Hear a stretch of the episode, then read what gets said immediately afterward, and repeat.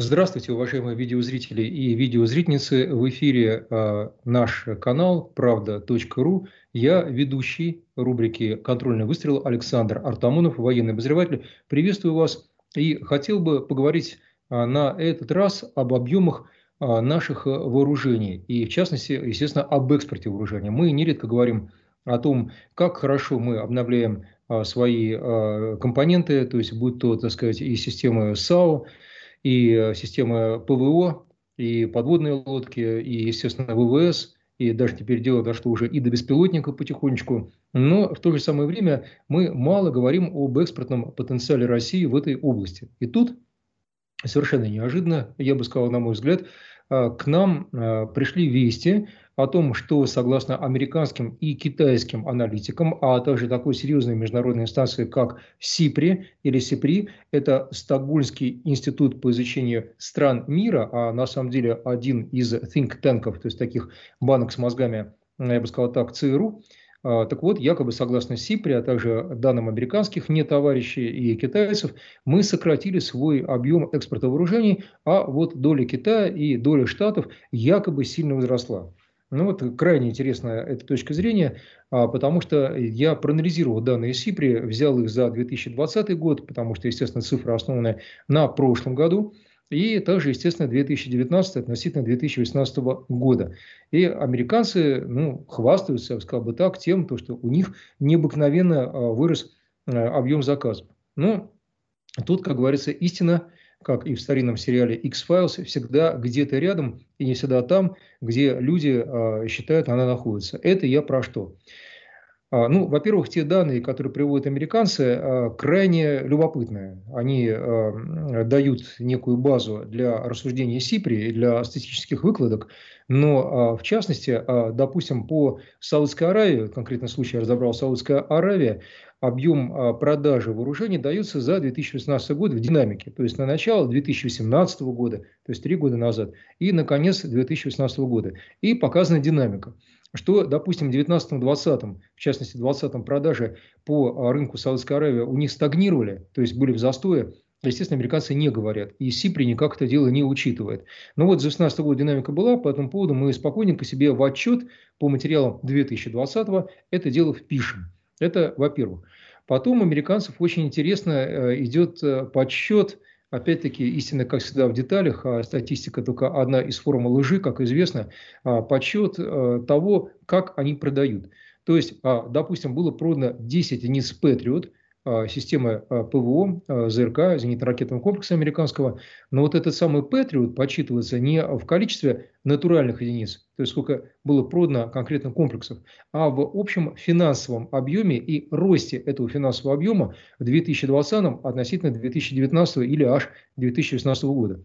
Это что имеется в виду? Имеется в виду, что если контракт на поставку, допустим, тех же Патриотов в Сирии – а, прошу прощения, Польши, в Сирию, слава богу, Патриот не поставляется, Польши, а, составлял 10 а, единиц, и вдруг американские бизнесмены договорились, что отпускная цена за Патриот будет в два, а то и в три раза выше, чем отпускная цена того же самого Патриота внутри Штатов или для той же Канады, то это называется у них рост показателей продаж. На мой взгляд, как они произвели 10 единиц Patriot, так они и произвели, и ничего тут не выросло. Но действительно, если заокеанские товарищи смогли уломать поляков, покупать у них Patriot задорого, о чем а, уже не раз писали мои коллеги военные обозреватели, а, то, дескать, для них это рост, победа и полное ура, ура.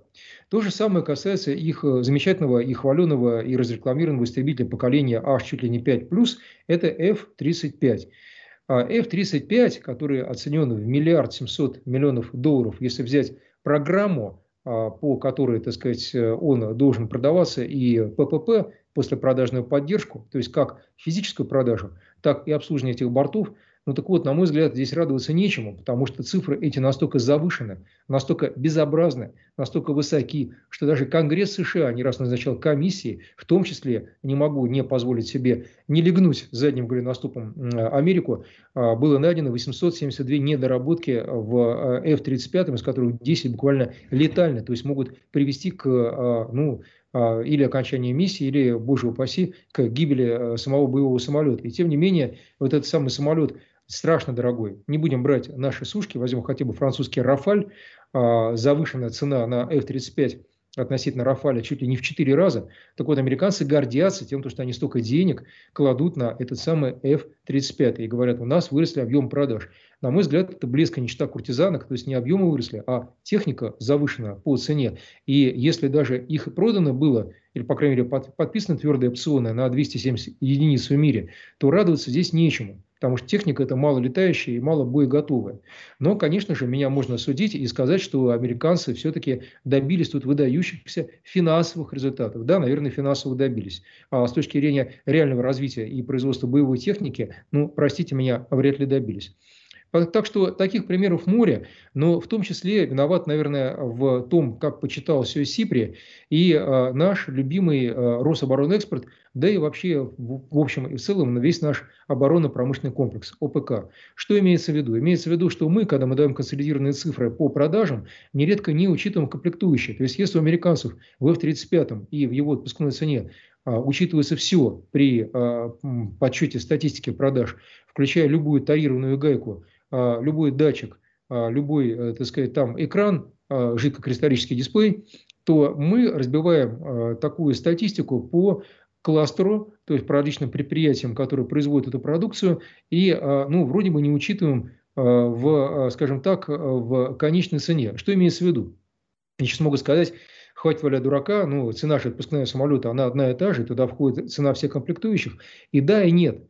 Потому что американцы, как ни странно, считают а, в том числе и, а, скажем так, сырье, которое было закуплено для производства той, той или иной составляющей компоненты самолета, и накладные расходы, то есть логистика, сколько было переслано, так сказать, и за сколько на конечное предприятие, которое занимается агрегатной сборкой, окончательной сборкой и так далее и тому подобное. И вот все эти расходы суммируются и на круг дают колоссальную цифру американских продаж. Иначе, простите, они давно мы нас уже бы закидали не то что бомбами, а просто сапогами, если верить тем объемам, или бутсами, них давно уже нет сапог, если верить тем объемам, которые они у себя декларируют. Задавили бы нас уже всей бы своей мощью. А это все-таки не наблюдается. Ну вот, а, собственно, я бы к этому еще прибавил интересную вещь, что а, Сипри настолько озабочен прославлением американского оружия и его потенции, то есть его возможности, что между делом почему-то не заметил, насколько в тени большого американского гиганта выросла по объему продаж та же самая Франция. А между тем Франция в два доковидных года, то есть 1900, прошу прощения, 2019-2020, когда ковид только еще начинался, увеличила свои объемы, вот буквально за два года, с 2018 года, а, на 47% на внешнем рынке. Вот такой был рост вооружения. За счет чего? Ну, в принципе, анализ тут очень сильно простой. Франция это сделала а, за счет а, нового контракта по продаже «Рафаль» Индии, тогда, когда Индия выбрала французские истребители, а не российские, конечно, весьма-весьма печально. И вот я даже специально взял данные, насколько у них а, рост а, феноменально, так сказать, идет по возрастающей вверх, потому что, смотрите, США наращивают продажи на 27%, 14 по 15 год, это да. А Франция на 47%. И это действительно очень и очень много, как минимум.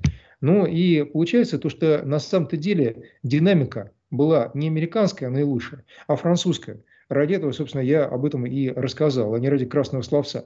Но американцы очень хорошо умеют, как и в Диснейленде, подавать себя, рассказывать, какие они замечательные и сверхъестественные. Только вот э, почему-то тогда, когда почитываются, допустим, э, расходы на производство инновационной техники класса какого-нибудь эсминца «Зумвальд», или такой пушки, как рельсотрон, то забывают как-то американские товарищи рассказать, что пушка-то неудачная, и Зумвальд, простите, не плавает.